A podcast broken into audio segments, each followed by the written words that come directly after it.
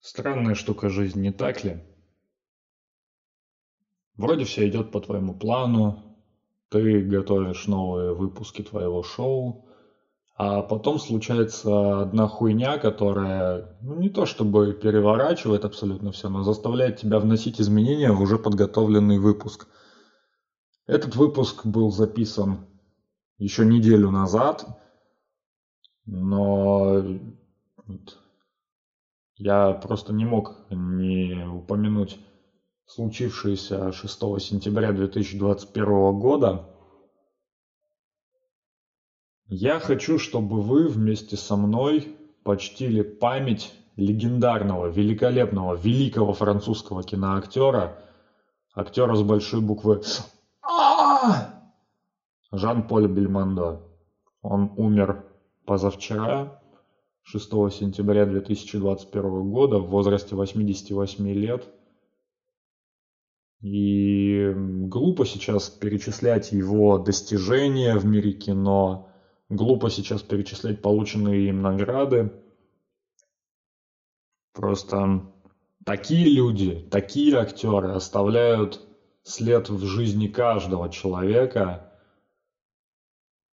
и французский кинематограф сегодня понес невосполнимую потерю. Ну, точнее, не сегодня, а позавчера. Но какая разница, всем насрать. Вот. И я не мог обойти эту тему стороной, поэтому вот, собственно, вот такое вот предисловие перед очередным выпуском. Давайте почтим память легенды десятью секундами молчания. Поехали.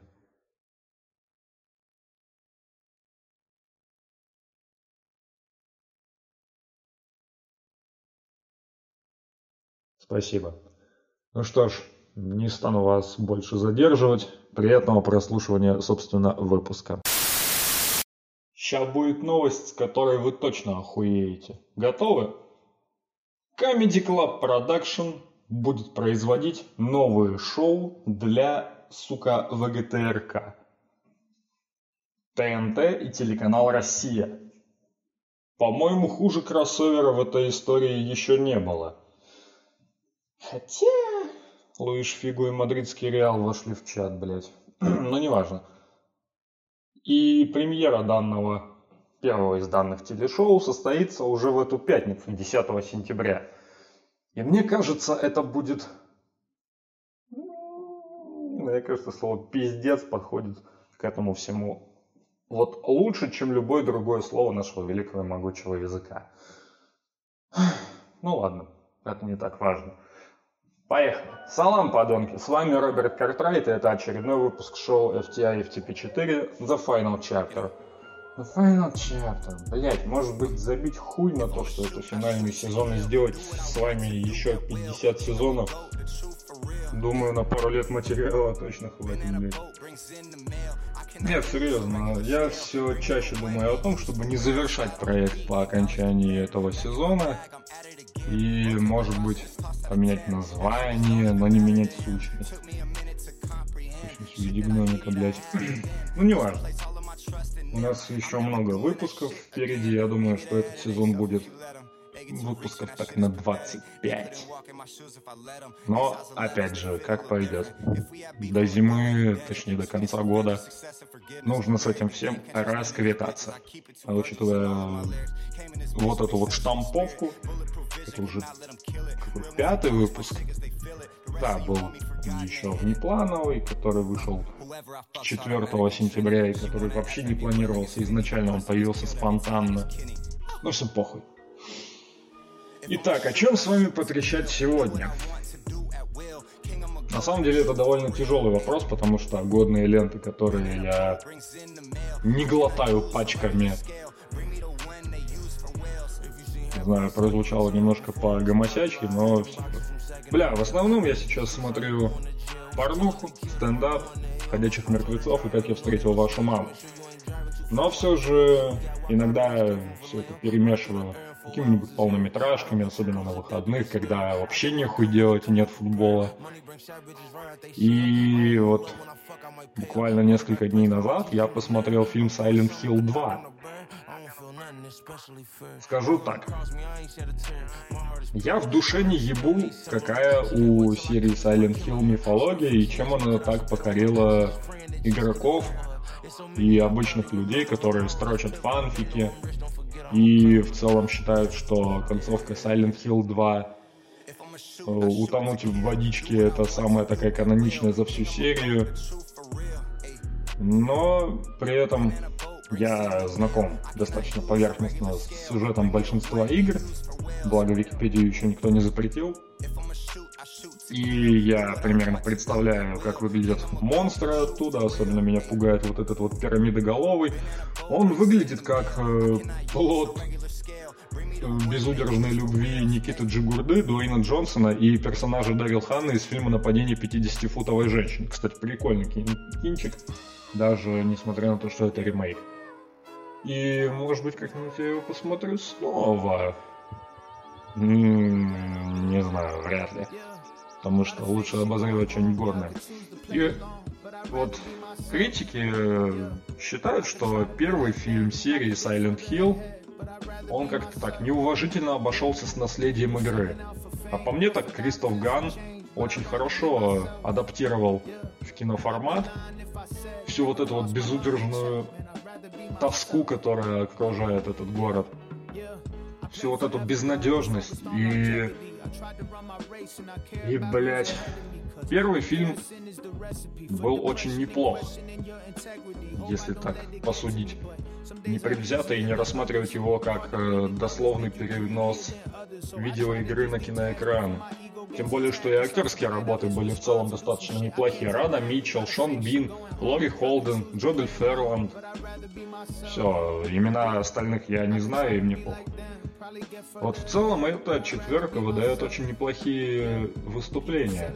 Я не могу назвать это перформансами, потому что для этого нужно быть актером с большой буквы. Но в итоге первый Silent Hill был достаточно неплох. Но вот второй, ёб твою мать. Вот это просто полуторачасовая мешанина тупости и долбоебизма. Причем, когда второе чуть-чуть отходит назад, первое, сука, вылезает на передний план. Ну и кому нужны такие продолжения?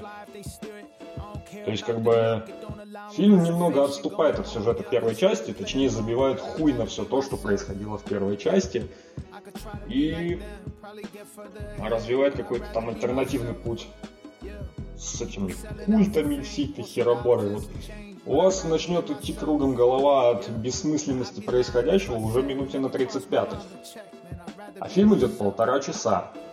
Естественно, фильм был разгромлен всеми, не только критиками. Естественно, на то, что в концовке дается нехилый намек на то, что имеет смысл сделать третью часть, но уже как бы вообще не связанную с событиями первой ленты и второй ленты. На это был забит хуй, потому что фильм не окупился, критики разгромили, нахуй надо. Да и актеры не захотели бы участвовать во всем этом безобразии. Ладно, не будем мы, короче, говорить о Silent Hill, тем более, что говорить больше не о чем. Давайте лучше рассмотрим другой фильм. Несколько премий Оскар, как минимум две. 88, кажется, баллов на метакритике. И очень большие кассовые сборы при копеечном бюджете. Вроде бы копеечном. Дамы и господа, шоу FTI FTP 4 The Final Chapter представляет вам па ба ба бам три билборда на границе Эббинга, Миссури. Сразу говоришь, хоть рецензия будет носить такой достаточно критический характер, я не хочу сказать ничего плохого ни о сценаристе и режиссере Мартине Макдональд, ни об актерах. Фрэнсис Макдорманд, Вуди Харрисон, Сэм Роквелл. Два из трех вообще получили Оскар за роли в этом фильме. Я очень хорошо отношусь к Мартину Макдональду. Не только как к режиссеру и сценаристу, но и как к драматургу. Многие знают, что он до того, как начал заниматься кино, был и является успешным драматургом, чьи пьесы расхватывают как горячие пирожки. Вот. Я большой поклонник фильма «Залечь на дно в брюге». Я считаю его одним из лучших вообще в истории кинематографа независимого и зависимого. И это, по мне, один из лучших фильмов 21 века. И я совершенно не понимаю, почему многие считают его комедией. И считаю, что ленту очень так обделили с Оскарами. Потому что и сценарий, и актерские работы, все на высоте. Вот все, сука, на высоте. Я обожаю короткометражный фильм «Шестизарядник», за который Макдона получил свою первую статуэтку Американской киноакадемии в категории «Лучший полнометражный», фу, «Лучший короткометражный фильм». Для тех, кто не в курсе, это его первая киноработа, естественно, снятая и написанная им. И это история одного дня из жизни обычного человека, который в определенный момент времени теряет жену, а после событий этой короткометражки практически теряет рассудок и считает, что покончить с собой это лучший вариант, но даже это у него не получается. И все завершается одной гениальной фразой в исполнении Брэндона Глисона. Oh, what a fucking day. Ну, произнесена немножко с другой интонацией, с более тоскливой. По типу, насколько же у меня все хуево, если даже покончить с жизнью не получается. Вот. Так, что у него еще было? А, я хорошенько посмеялся над картиной «Семь психопатов», и это действительно забористая, чернющая комедия про собачку, бандитов и вообще всего такого. Да, я знаю, Джон Уик во многом базировался на семи психопатах, по версии меня, но получился немножко другим, немножко более клюквенным и до определенного момента реалистичным. Да, все знают, что третий Джон Уик полное дерьмо, и я прямо боюсь смотреть четвертую часть, когда она выйдет. Надеюсь, что никогда. А с учетом того, что планируется еще и сериал, еще и пятый фильм. Да, планируется еще и пятый фильм, блядь.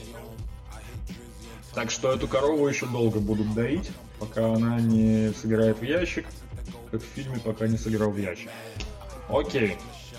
Теперь, собственно, давайте перейдем к нашему виновнику эпизода. Итак, предыдущая работа Макдона мне по душе но я совершенно, вот абсолютно органически не понимаю фильм «Три билборда на границе Эббинга, Миссури». Насколько нужно было не возлюбить свое сценарное дитя, чтобы так бестолково слить в унитаз прекрасную, гениальную мысль. Я не хочу ничего сказать плохого об, актерах, вышеупомянутых, Макдорманд, Харрисоне, Рокуэлле. Я с уважением отношусь к ним всем, хотя не считаю Фрэнсис Макдорманд такой же гениальной актрисой. За своей роли она неоднократно становилась обладательницей Оскара, как минимум дважды, а то и трижды. Но все же, она практически во всех фильмах со своим участием играет такую бой-бабу. Такая типичная уроженка задрищенского зарубежного Саратова, которая умеет решать проблемы в первую очередь силовыми методами и вообще не знает, что такое эмоции, за редкими исключениями, или человечность, или здравый смысл. Все же знают фильм «Фарго», на котором базируется одноименный телесериал. Мне очень неприятен фильм «Фарго», не сериал, в первую очередь из-за Макдорманд. Уж извините, я совершенно не понимаю, за что она получила Оскар в категории «Лучшая женская роль». Просто не понимаю. Блять, Ольга Бузова сыграла бы лучше эту роль. Серьезно, я сейчас говорю на серьезных щах. Но все остальные ее работы, они во многом похожи на вот эту вот роль в фильме «Фарго». И опять же, три билборда на границе Эббинга, Миссури. Складывается ощущение, что Макдорман все свои роли играет по схеме Ctrl-C, Ctrl-V. Дать пизды в нужный момент – чек. Обосрать матом – чек. Немножко так погрустить, когда вообще нет повода – чек. Все.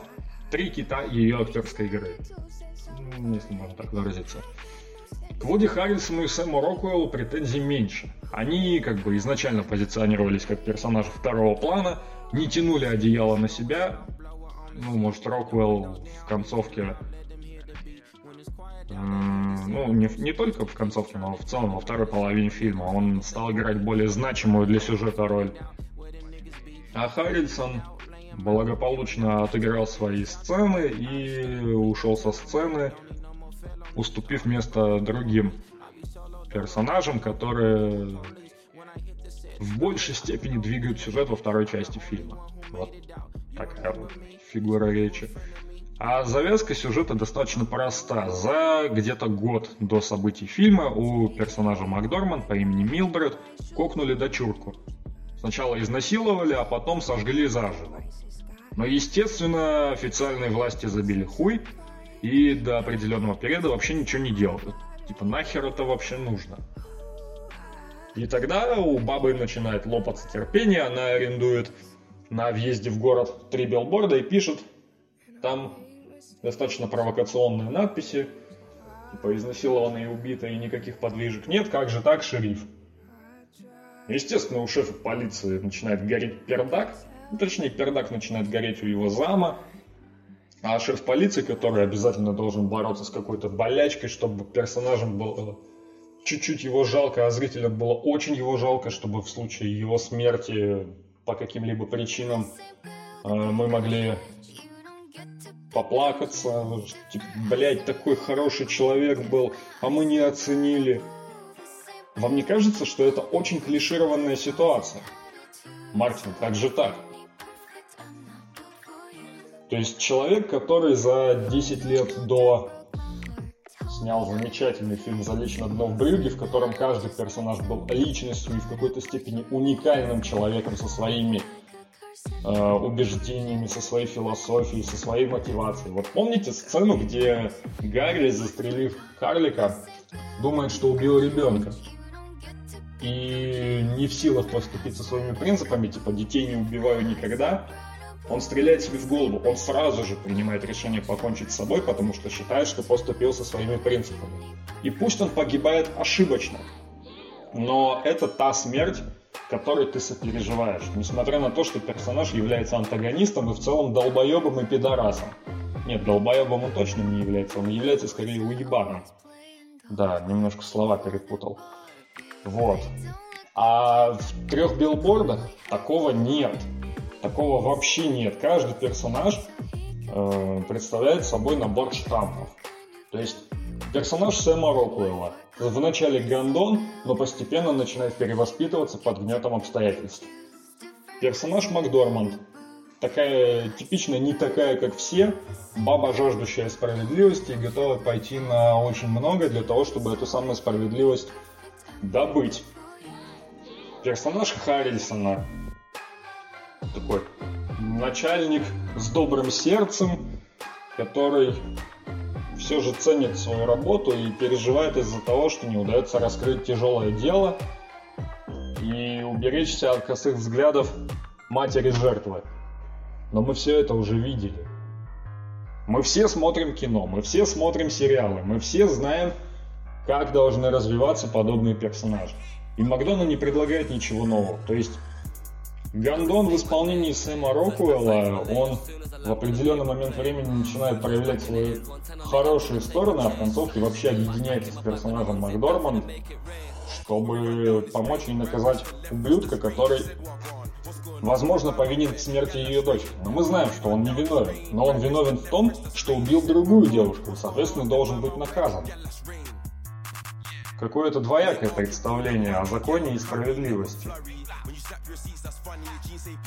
Не, есть же фраза типа «есть закон, а есть справедливость». Я согласен. Но в любом случае данный чувак находится вне вашей юрисдикции. То есть это другой штат, это другой порядок жизни, блядь.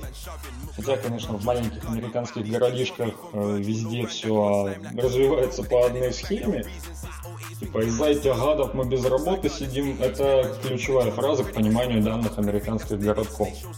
Но кто полезет в Тулу со своим самоваром, кроме людей, которым похуй на закон и на справедливость? Они просто думают, что если они завалят говнюка, который является виновным в смерти какой-то телки, Они сделают этот мир лучше. Вы не сделаете этот мир лучше.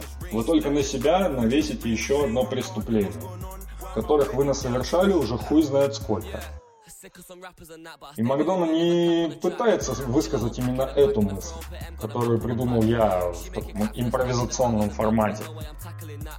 У Мартина было два часа экранного времени на то, чтобы как-то продемонстрировать эволюцию персонажей, их стремление к защите своей чести, своего достоинства, достоинства своих близких, которых они потеряли или еще нет.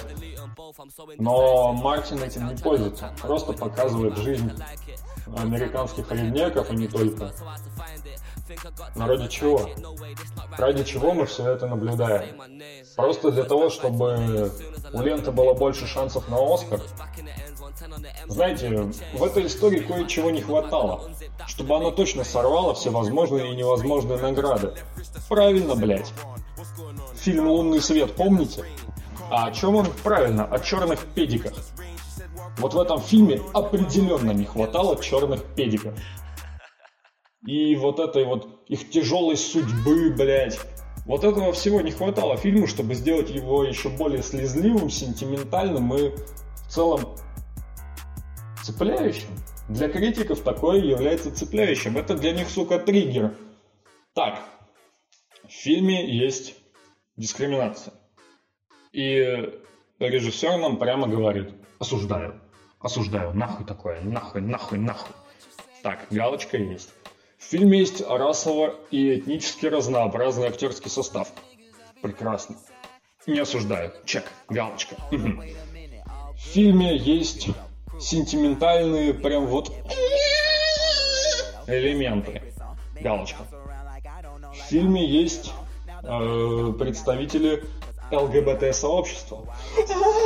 Да, это лучший фильм в истории, это должна быть премия Оскар, да! Я, конечно, сейчас очень так гиперболизирую, но все же. В последние годы удивительно, когда побеждает фильм, в котором простые белые люди решают свои белые проблемы. Интересно, а в «Земле кочевников» было подобное?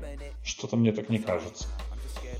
В общем, не знаю, что тут еще добавить, кроме того, что мотивация персонажей вообще не раскрывается. Типа, да, Мелдред хочет отомстить, ну, хотя бы упрятать за решетку ублюдка, убившего его дочь. Убившего ее дочь. Окей. Но чем занимаются все остальные персонажи? Персонаж Сэма Рокуэлла, ебаный алкаш, социопат и ублюдок, который вот так вот буквально по щелчку встает на путь перевоспитания и душевного искупления, и духовного искупления. И все происходит после того, как он находит письмо. Нет, не... Ну, короче, получает послание от своего покойного шефа. И он внезапно становится хорошим. Но не бывает так, сука, не бывает. Эмоциональный катарсис человек переживает после какой-то вот вообще дикой хуйни, которая происходит в его жизни. Допустим, допустим, блядь, у него умирает близкий человек. Нет, не начальник, а именно близкий, родной, сука, человек. Или близкий родной человек от него уходит и никогда не возвращается. Я сам через такое проходил. Это реально бьет по мозгам и может тебя совершенно на 180 градусов развернуть в эмоциональном плане. Но в фильме такого не происходит. Поэтому совершенно непонятно, а с какого хрена вообще персонаж Сэма Рокуэлла внезапно стал хорошим. Ну, не то чтобы прямо хорошим, но лучше. Лучше с полтычка. Люди не становятся. Вот какую мод... мысль должен был донести до зрителя Макдона. Но он этого, к сожалению, не сделал. Хотя похуй, критики схавали. Что еще надо? Не так ли? Нет, блядь, не так. Кино, которое делается для критиков, а не для зрителей, по определению не заслуживает высоких общественных оценок. Собственно говоря, три билборда от зрителей получили гораздо ниже оценки, нежели от критиков.